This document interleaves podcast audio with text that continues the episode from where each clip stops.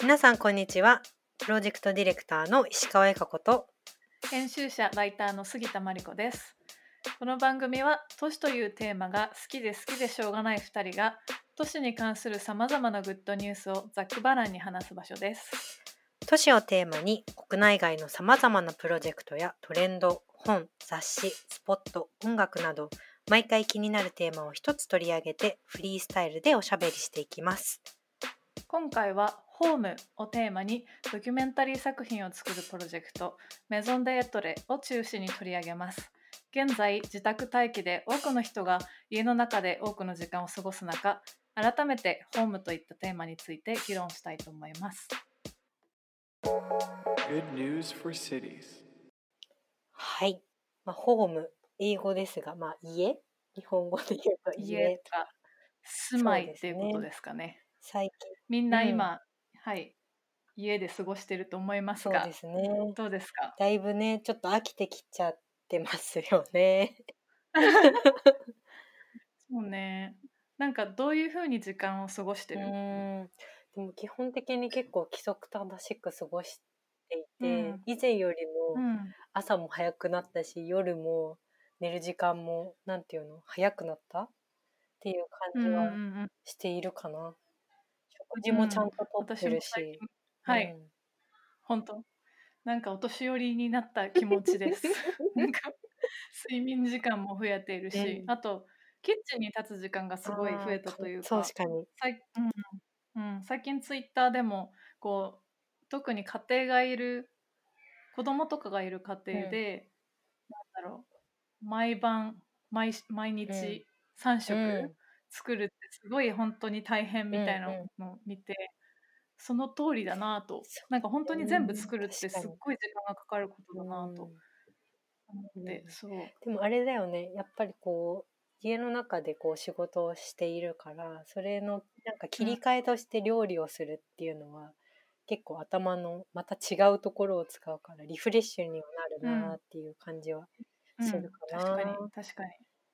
確かに。ゆかこ氏は今東京のアパート、ね。マンションマンション。うん。住んでいて私は京都のあの古い古民古民家ではないけど古い町家を、えー、と改修しながら住んでいて、うんうん。で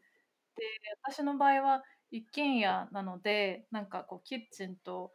かリビングとか寝室とかオフィスが全部こう分かれていて、なんかこう切り替えとかはすごいしやすいなと思っ建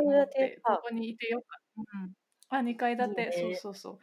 思うんだけど例えばシェアハウスに住んでた時代にこのコロナになってたらどうだったんだろうとか、うん。最近いろんな人とコロナの影響であのスカイプとかスカイプズームとかで話すけど、なんかロンドンに住んでるカップルの子が、あの2人とも在宅勤務で今、で2人ともロイヤー、うん。法律家で、でクライアントにかなり電話をしなきゃいけないんだけどどっちかがじゃんけん毎回じゃんけんして 勝った方は部屋に入れ入れて負けた方は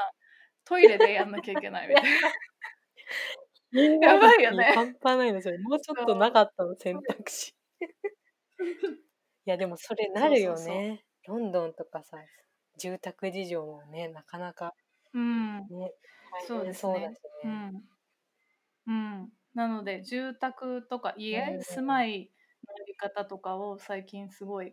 考えていて、でそういったことをこの前ゆかこしと話していた時に、ホームっていうテーマが面白いんじゃないかなと思っうんうん。た次第です。うんうんうん。うん。なんかあのホームレスのホームレスの人とかこう漫画喫茶とかで今まで寝てた人の話とかしてたけうんど、今ねあの東京でもかなり、そのネットカフェの人たちをどうするかっていうようなところが問題になっているけどね。なんか、うんうんうん。結構その東京都はがで出してるデータだと1日あたりまあ約4,000人ぐらいいるってことなんだけどなんかもっといるんじゃないかっていうぐらい、なんねか思ったより少ないなと、4000人って思っ多た。分もっといるんじゃないかなみたいな。で結構、うんあの安くねやっぱ1,000円からナイトパックとか使うと1,000円とか3,000円以内で宿泊できて飲み物も飲み放題で漫画読み放題、うん w i f i シャワーもあるみたいな感じでまあうんうんうんちょちょっとのこう滞在ならね快適なんだろうなと思うけれどもこれがねずっと続いていくとなかなか環境だなみたいな。うんうん確かうん。に。確かにでいろいろねこううん。東京都がね東京チャレンジネットっていうなんか サポートを出しててなかなかここの動画がね動画説明の動画がなかなかシュールでちょっと笑ってしまったんですが なかなかなんかこれはあのじゃあ詳細欄にリンクを貼っておきましょう。すごくあのとても分かりやすくていいんですけれども、なんかやっぱりこういうとこ相談来ないよなっていう感じはするよね。実際なんかやっぱりうーん。ホテルとか簡易施設を東京都も用意しているようなんだけど本当に数数十名しか相談に来ないというか実際活用してる人うん。まだまだ少ないみたいで、やっぱそこにこう引っかからないというか、そこの情報にもたどり着かない人が本当に多くいるんじゃないかなっていうのは、うん。なんか見てて思うかな。なるほど、うん。このサービスはコロナが始まってからいや多分ね新しくできた前からあるんだと思う。なるほど、うん、結構もともとあるやつだと思う。ここにプラスして今そのホテルとか借り上げて簡易宿泊施設みたいなものをこういう人たうんうんちに、あの提供してるんだと思う。そうだよね、なるほど。なんかホテルを借り上げる動きとかホテルをシェルターに使うみたいなのって面白いなと思って、うんうん。その住まいっていう住まいというかホームっていうテーマで考えると、その自宅待機みたいなのがもうどうしても難しいみたいな人が、その自宅以外のところでこう引きこもるというかうん。時間を過ごすとか、なんだっけあのホテルホテル C ってすごいいいなと思ってフォローしてるんだけど知ってる？ホテル C っていう。あの神田だ彼女の C でかんえああ C の方ね。うんうんそこそこそこ SHE か。そうそうそう。そうそう海じゃなくて、はいはい。大阪とかにもあるとこか。C の方。そう、はいはいはい。そうそうそうそう。でそこがそのコロナの影響で、まあ、やっぱりお客さんはバッと途絶えてしまったんだけど、例えば帰国者とかで2週間自宅待機しなきゃいけないみたいな時に、実家に帰ったらこう、まあ、両親がいてちょっと感染が怖いかもしれないとか、いう時にホテルに行って、うんそこで2週間うん。引きこもれるみたいな、そういうプランを提供そういうことができる。へうんうん。面白いなと思いました。ーうん。でまあ日本だけじゃなくてうん海外でもどんな取り組みというか、がされているのかなっていうのを気になっていろいろ調べていた時に、あのーさっき話していたプロジェクト、これフランス語なんだけど、メゾン・デ・エトレでなんだ？メゾンでエットレ。エットレが何？エ家トレエトレなんだあ、メゾンが家か。メゾンが家。うん。で、英語で言ったら、えっと、House of Being、なんかい家、住まいのあり方みたいな意味な。のかな。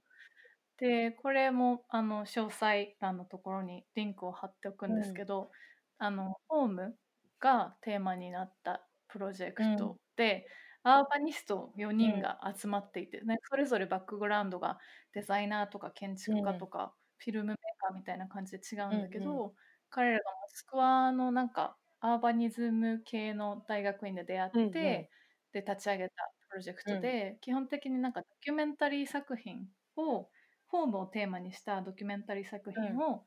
よあのいろんな都市で作っていて、し初回がパリ、うん。で2回目が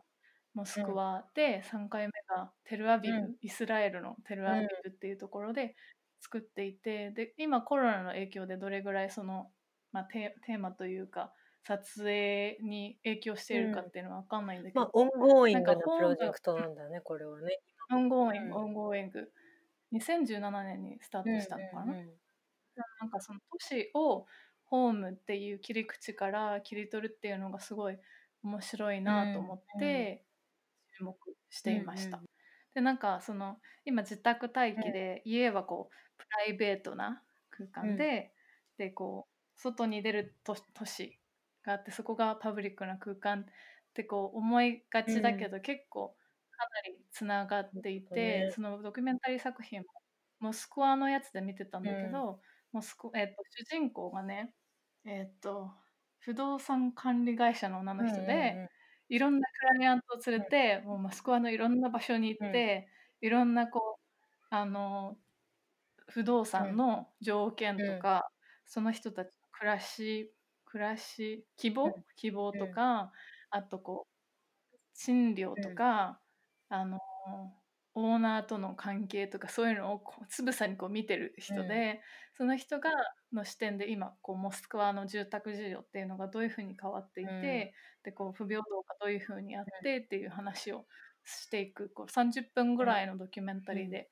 でウェブサイトから自由に見れるんだけど、うんうんうん。なんか日本でもなんかこうホームっていうのをテーマにしたリサーチとかって今まさに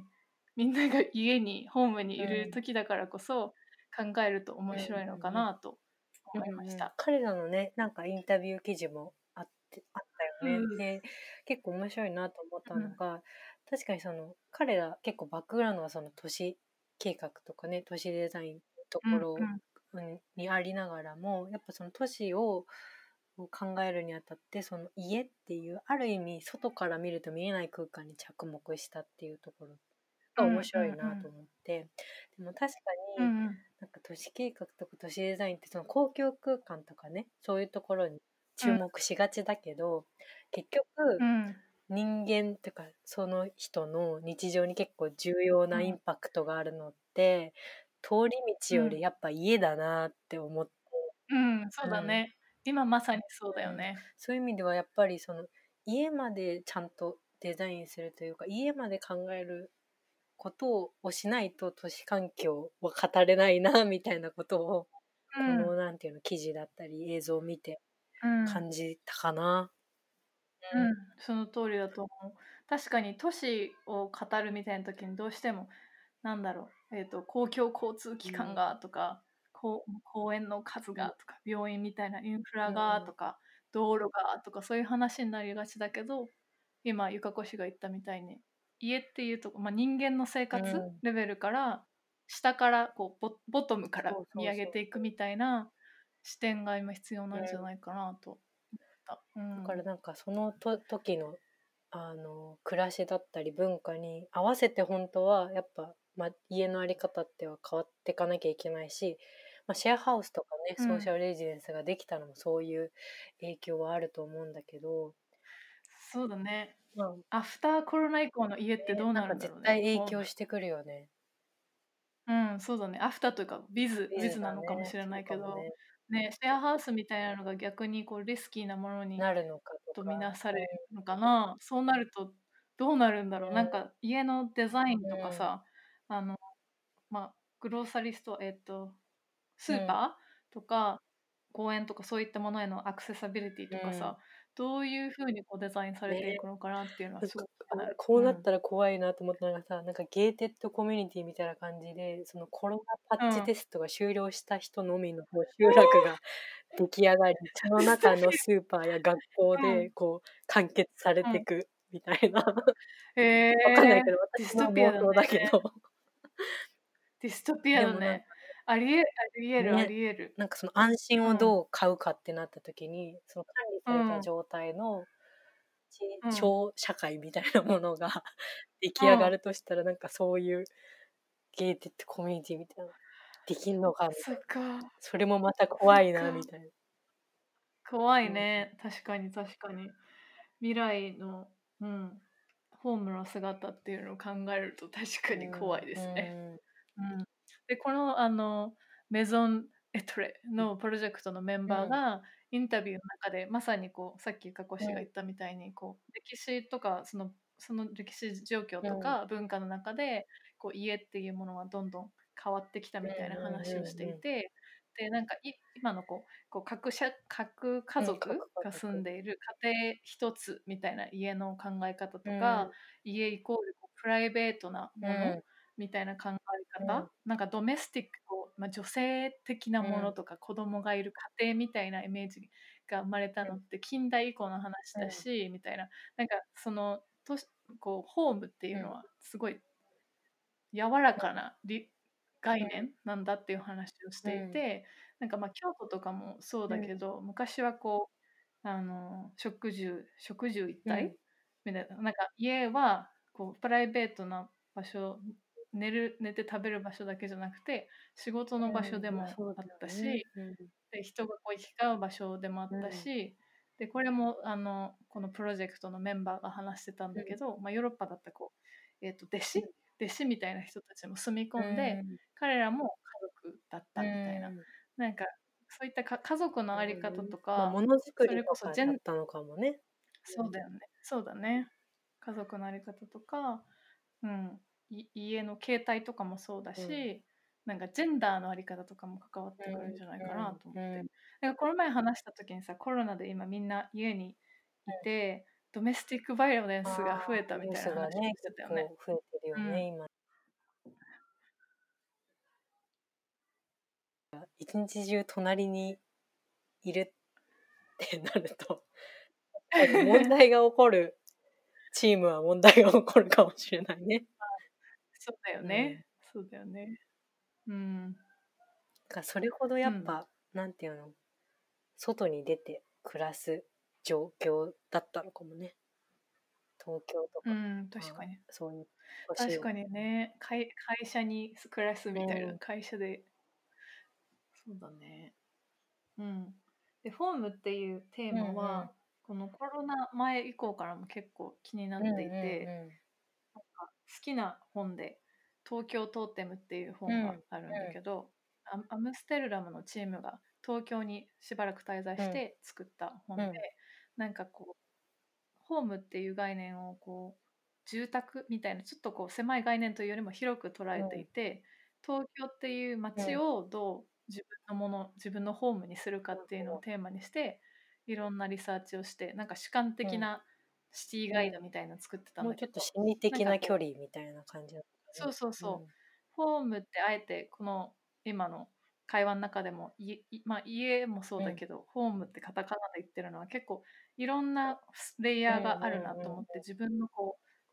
う、えー、っと住んでいる町町？地域とか、もしかしたら東渋谷区みたいな大きな塊かもしれないし、うん、なんかレイヤーとホームのレイヤー自分がこう、アタッチメントを感じるレイヤーっていうのは結構違うのかなと。であとなんか共通の知り合いで、うん、えっ、ー、と一緒に昔一緒に働いていた会社の人で、うん、えっ、ー、とホームをテーマにベス、あの映像エスノグラフィー、はいはいはい、ビデオエスノグラフィーを手法にプロジェクトをやってる人がいて、うん。うん、東京のアーツカウンシルがやっているタールっていう東京アートリサーチラボの中のプロジェクトなのかな？そうですね。東京って書いてあるね。ホームイン東京超面白そうじゃない、うん、これなんかレポートが出てるね。うん。スタディ1、2、3、うん。いくつかスタディがある中のスタディ3が今、ホームイン東京のレポート、はいはいはいはい。面白いね、東京がテーマで東京を舞台としたホームの捉え方を模索することで東京の姿を浮き彫りにする、うん、このアプローチってさっき話してたさメゾネトレのアプローチと一緒だなと思って、うん、うん、なんかホームから街を切り取る、うん、人々の日常から街を切り取るみたいなところが面白い。でナビゲーターのこれ大橋かなさんって人、大橋かなさんもなんか移動する家族をテーマに、ね。ね今コロナで コロナコロナしてるけど 移動みたいなテーマも面白いな。うん、でなんかさっきネットカフェ難民の人たちの話もしたけど、例えば今難民と言われる人たちはどういう暮らしをしているのかとかあんまり情報入ってこないなと思って、うん、その私たちは家があって家賃も払えてすごいあの恵まれてる方だと思うんだけど、うん、それさえもない人たちは今の時代どこにいるんだろうっていうのはすごい気になる。うん、ね。まあ日本にいると結構見えにくいよね。うん。その通りですね。でもあとこのアーツカウンシル、はい、なんか知り合いのあのフィリピンから来た子たちがいたんだけれども、あのマリコ氏も知ってる子たちなんだけどなんか共同で最近まで、あの住んでたんだだけれども一人が、うん。一緒に住んでた一人が具合悪くなっちゃってフィリピンに帰っちゃったんだって。で、うん。なんか住んでた家をその子が契約してたから出なくちゃいけなくなったと。で多分、えっとあの契約とか彼女も日本語がまだそんなにできないから契約とかの関係で、うん。なんか千葉にしかうん。す住居がなんていうの借りれなかったってことで、えー。今千葉にはい行っちゃってて、なんかすい。ごいあの今ストレスフルだったって話をしててああ、そうなんだ。だから。そういうなんか海外から来てここに住んでる、まあ、彼女は留学生として住んでたんだけれどもそういう人たちがもう今こう住宅をね、まあ、それはちょっと今の影響とは関係ないかもだけど、なかなか厳しいなと思って。そうだね、外国人とか日本人以外の人たちが今日本で体験していることっていうのも興味があるなとそれその住宅それ一個ちょっと面白い、面白いっていうかちょっとよくわからなんかいい光景を目にしたんだけどなんか何ある何あの町のすなんていうの？なんだっけ？声優？声優っていう、なんていうスー大型スーパーがあるの安いスーパー。はいはい。でそのスーパーの前になんかコロナが始まってだから1週間ぐらい前になんか白人の外国の人が結構身なりもちゃんとしてるのよ、その人がうん。なんか帽子を裏返してなんか物、うん。なんかお金をくださいヘルプしてくださいっていうのをそのスーパーの前でやっててなんかあまりにもなんかヨーロッパとかではよく見た光景だったんだけど見るね日本でかつその声優の前で その見たことがなかったからどうしたんだろうと思ってちょっと時間がなかったからその人に聞くことはできなかったんだけれどもなんか事情を感じてその人の様子から。うん。うん。ななんかそういうなんかちょっと不具合が海外うん。にえー母国があるけど日本に住んでる人たちに起こってるんじゃないかなみたいなのはその光景を見て感じた。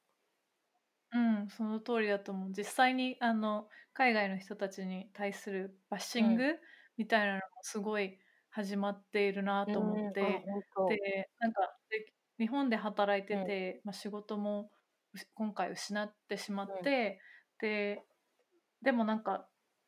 祖国に帰ることもできずみたいな人たちとか、うん。この前あの移民局に行ったんだよね。私のパートナーがアメリカ人なので、あのビザの更新のために行かなければいけなくて移民局に行ったんだけど、こんなご時世にもかかわらずすっごい人がごった返していて。えみんな、みんななんか、なんかすごい深刻な顔ーしてでも通常うん。に、なんていうの手続きはできたの？通常にできたけど、なんかこれも話してしま、なんか全部話すと長くなってしまうんだけど、なんかああの私のパートナーのステータスも、えっと配偶者ビザなんだけど、えっと今年もリニューアルをしなきゃえいけなくって、それもなんかこの日本の税金と保険料とかうんうんうんも全部きちんと払ってないとそれもできないんだけどそれもしてきたんだけど、でもやっぱりなんか手ず手続きとかもすごい大変だし、かつアメリカにも税金を払っているので、うんダブルタックス状態な大変じゃん。でなそうなのにこうツイッターを開けると外国人バッシングみたいなのがすごいすごいし、なんか不思議な世の中だなっていうのを感じている。うん。そうだね。このあのさっき話していたホームイン東京っていうアーツカウンシルのプロジェクトもそういったなんか海外の人、う日本日本だけにルーツがない人たちの,、あのにもこうなんていうか注目している、彼彼らのこともなんかきちんとリサーチしているみたいなことを聞いて面ち白いな。ょっとこのレポートぜひ見てみましょ読んでみましょう。リンク貼りましょう、はでちょっと長くなってしまいましたが、う。今日はこの辺こですかねんな感じで。うん、次回は、そうですね。次回はちょっとゲストを呼んでお話えをーしたいな。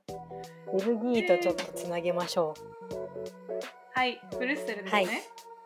次回もお楽しみに。